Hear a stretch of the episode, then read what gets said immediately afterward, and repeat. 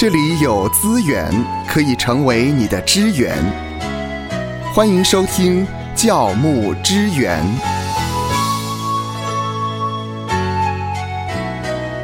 今天我们要跟教牧同工来谈谈进食祷告。在今年二月份的时候，BBC 的新闻报道，有一位在非洲莫桑比克天主教圣三一福音教会服侍的牧者。他叫做弗兰西斯科·巴拉贾，他因为仿效耶稣四十天的进食，在第二十五天的时候，生理机能急速的恶化，最终呢导致了急性的贫血、消化器官衰竭而身亡，享年三十九岁。在这则的新闻里面提到。当他的家人和会友发现他的状况不对的时候，曾经把他紧急的送医。医院呢也尝试提供他留职的食物，可是没想到为时已晚。对于这样的事件，教会的会友表示，巴拉贾和他的会友之前呢，他们会常常的进食，但是时间呢都不会那么长。而巴拉贾的弟弟认为他丧命的原因是因为他生前患有了低血压。这一则新闻呢，我刚好也有看到，但是这一则新闻又触发让我想到了，大概在二零一零年的时候，有一名美国的妇女，她为了宗教的原因断食二十七天，最后也是饿死的。那当时的美联社报道是说，这一位叫艾弗琳的这个女士，她住在美国的佛罗里达州，她跟她的先生都参加五旬节的教会。那当年的二月七号的时候，艾弗林告诉家人说，他要闭关断食，就请家人不要打扰他。然后他就把自己关进房间了。那闭关期间呢，他只喝水，还有他只祈祷。那艾弗林的家人呢，在当年三月五号才觉得怪怪的，就强行把门打开来看，结果发现艾弗林竟然已经死亡。那那个时候呢，艾弗林的先生就说。艾弗琳是为了上帝才决定断食的，所以他尊重他的太太，因此他也没有阻止他。不过，根据那一则报道说，警方呢不会对艾弗琳的家人提出指控，但是还是要继续调查，来确定艾弗琳的真正死因。那这个时候，我们不晓得艾弗琳怎么能够在家里进食，而他的家人却都没有发觉不对劲。嗯哼，就算是说他只有喝水，也总不会不跟家人讲一点话吧。那我们也不知道他的身体情况，当时是可以进食吗？我们更不认为进食要与世隔绝。我们来看马太福音六章的十六到十八节。那芳华，你可以为我们读这一段圣经吗？好的，这段圣经说到：你们进食的时候，不可像那假冒为善的人，脸上带着愁容，因为他们把脸弄得难看，故意叫人看出他们是进食。我实在告诉你们，他们已经得了他们的赏赐。你进食的时候要梳头洗脸，不叫人看出你进食来，只叫你暗中的父看见。你父在暗中查看，必然报答你。谢谢芳华。耶稣教导进食的时候呢，要梳头洗脸，表示说要过正常的生活。其实应该不是把自己闭关关起来，不跟任何人往来。嗯，我不过呢，我们来看一下四十天的进食祷告啊。呃，我知道有一些教会也会鼓励弟兄姐妹可以操练进食祷告，所以今天我们来谈一谈关于进食祷告这件事情。对于基督徒来说，在四十天的进食祷告的期间里面，因为健康问题而死亡的事件，其实对于近年来讲并不罕见。BBC 回顾过往的新闻的时候，我们都有发现，在比如说二零零六年了，二零一五年都曾经有过类似的遗憾事件新闻。那实际上呢，禁食祷告期间，人们往往会放弃某些食物，或者是全面性的禁食，并且增加祷告跟灵修的时间。但是呢，长期禁食可能对身体健康会造成严重的损害。尤其是对那些有重大疾病或者是身体虚弱的人来说，更是这样。那进食祷告呢，是一个目的在加强信仰、修德养性的一个灵修的活动，所以一般来讲，应该是要遵从医生的建议，跟保持健康饮食的前提下才能够进行，以免对身体的健康造成严重的损害，得不偿失。这是很重要的提醒，要评估一下自己的身体状况，适不适合来进行长期的进食。我们首先来看一下哈，因为这则新闻是因为那位牧者他进行四十天的进食祷告而啊衰亡的。那现在我们就要先问，什么是四十天的进食祷告呢？四十天的进食祷告对基督徒来讲，它是一种基督教的一个灵性操练的手法。它通常是指在一段长达四十天的时间内。放弃所有会影响自己灵性成长，或者是使自己分心的事物，并且花时间专心祷告、静思、读经啦、寻求神等的灵修活动。那这个习俗呢，其实是源于圣经中耶稣基督在旷野中进食祷告四十天的故事而来的。因此呢，有一些人也把它称为所谓的耶稣进食。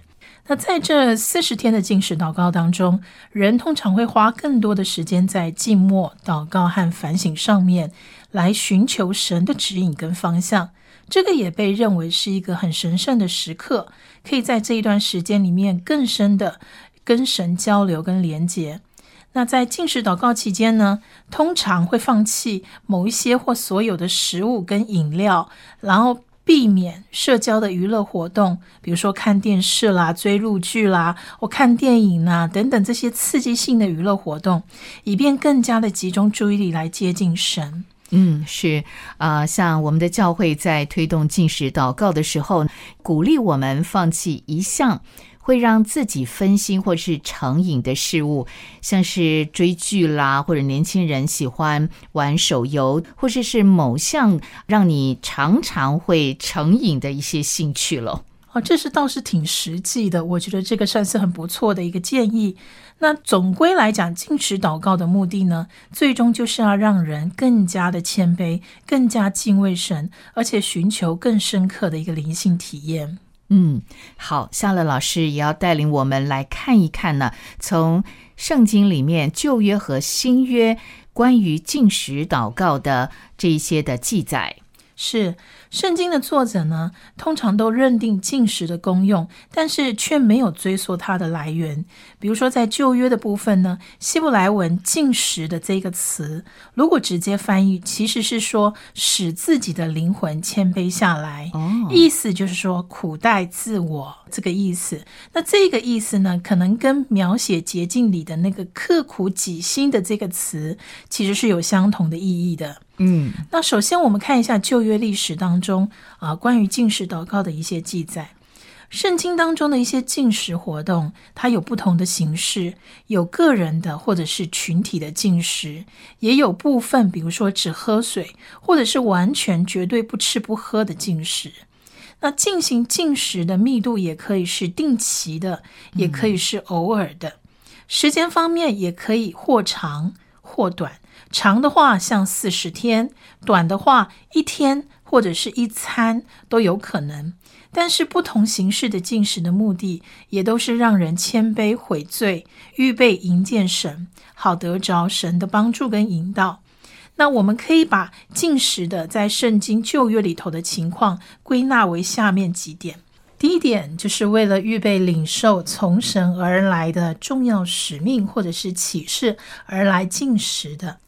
比方说，像摩西在西奈山，他禁食四十昼夜，预备领受神颁布十诫，这是第一个；或者是第二个，但以理在巴比伦禁食祷告三个礼拜。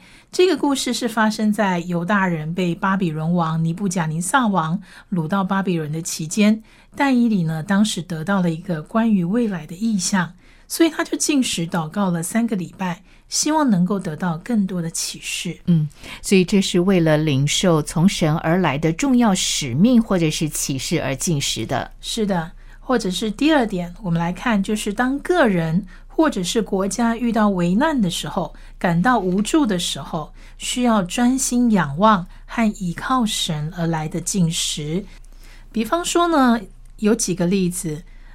头一个例子，我们可以看到，就是像以斯帖，他面对民族被灭绝的一个危机的时候，他必须唯力去觐见王。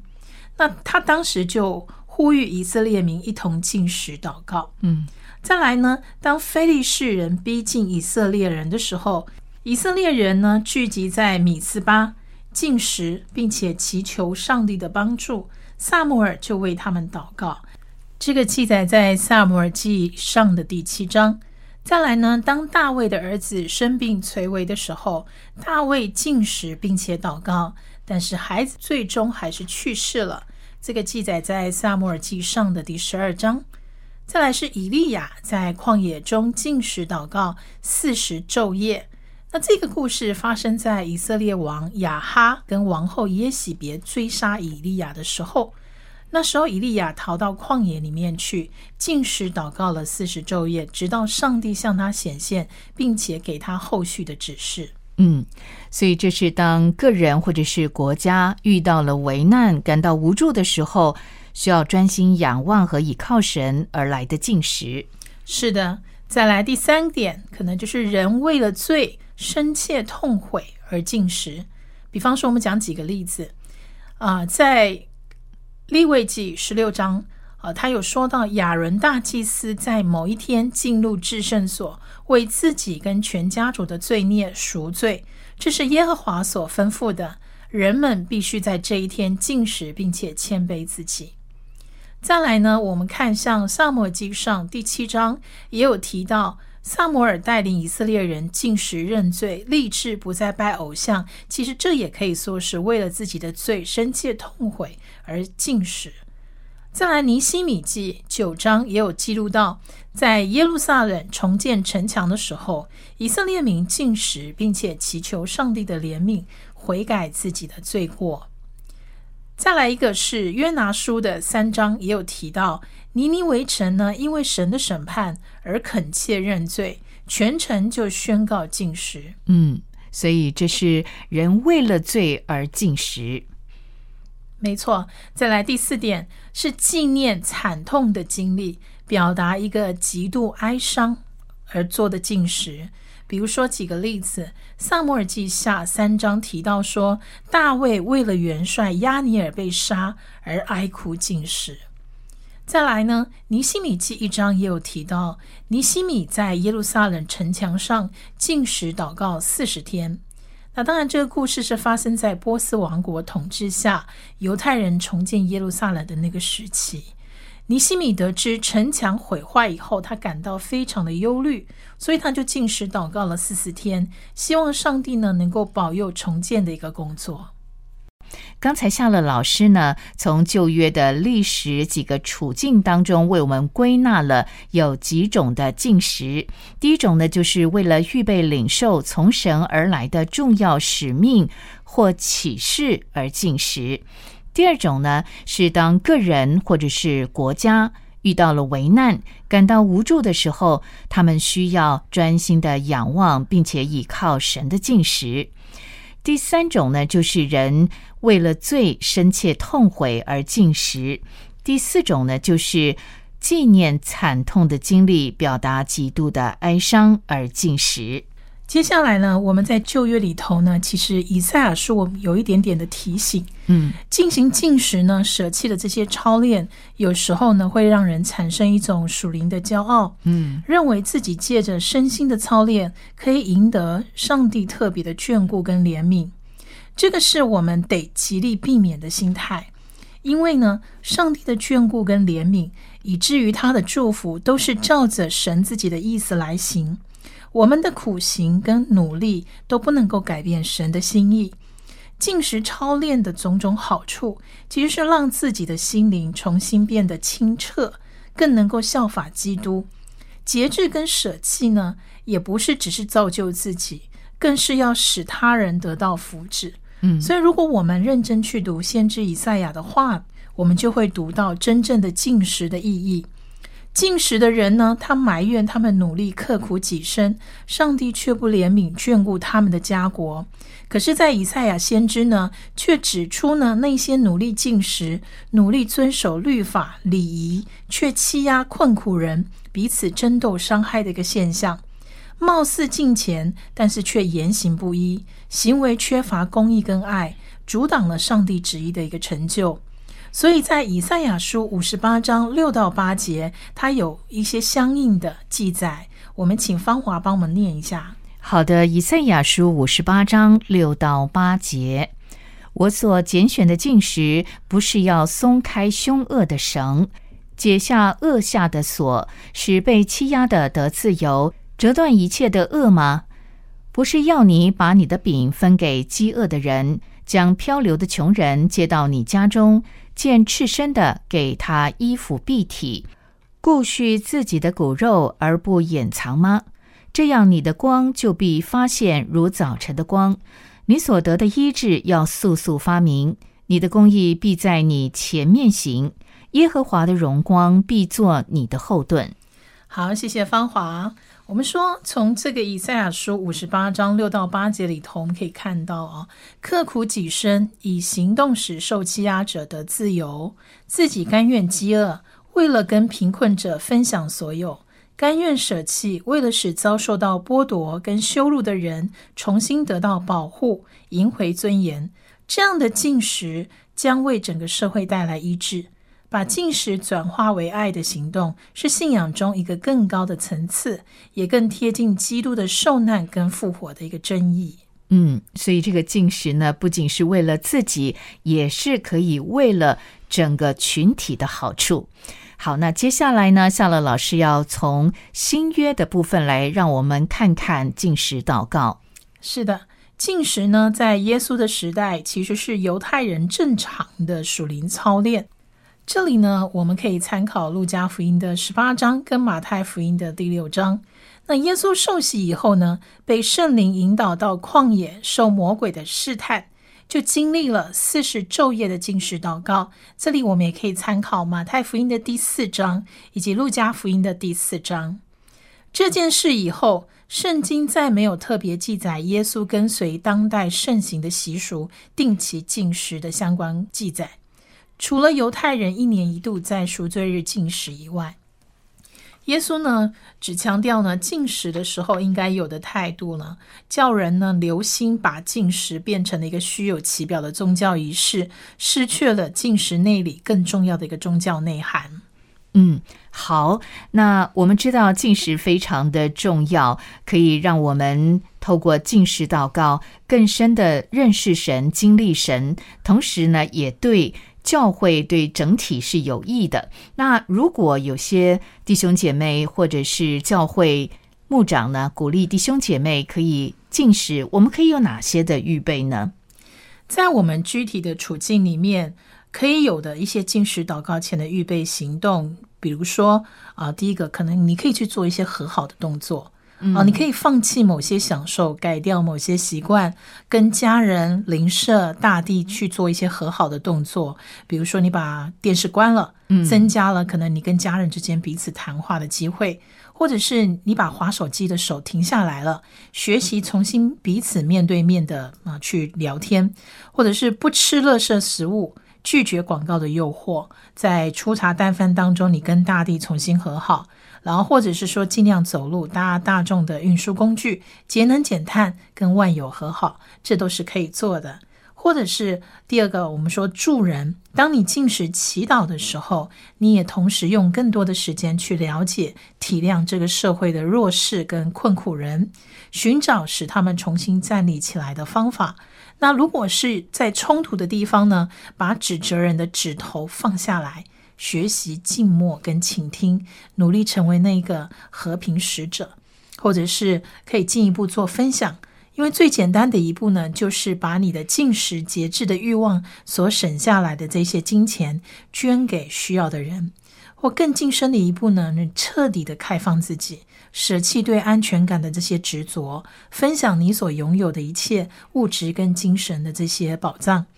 如同那一篇被称为《圣方记》的祷文当中说的：“但求安慰人，不求受安慰，因为在舍弃的时候有所得，在死亡当中有永生。”好，谢谢夏乐老师的提醒，告诉我们在进食之前，我们可以进行预备的一些行动，像是和好、助人以及分享。在这里呢，可以分享一个小小的见证，就是啊，有一位神学院的学生，他毕业之后呢，他为了自己的合场进行了四十天的禁食祷告。那当然，或许他做了一些啊齐全的身体上的预备，所以呢，他的禁食是成功的。那他认为呢，四十天禁食祷告结束后呢，他真实的经历到了一些前所未有的突破。他自己归纳了有五点。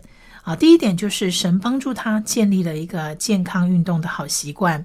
结束呢进食祷告之后呢，他的饮食习惯跟体质也改变了。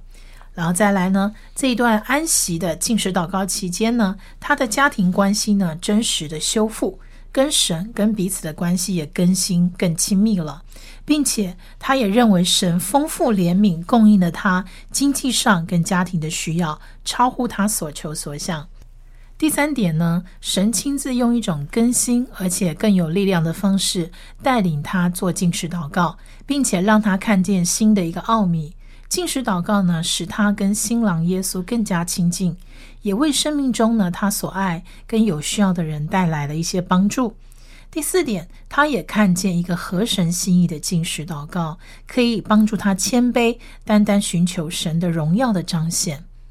而且也让他呢，从许多的软弱、挣扎跟所负的重恶当中呢，成为一个得胜者，信心呢也增加。那最后一点，他提到的是说，他最感恩的是，进食祷告一结束，主耶稣真的奇妙的为他打开了服饰合场的门，带领他进入神对他的呼召当中。愿神赐福收听节目的你。就让这一次的教牧支援成为你侍奉的资源。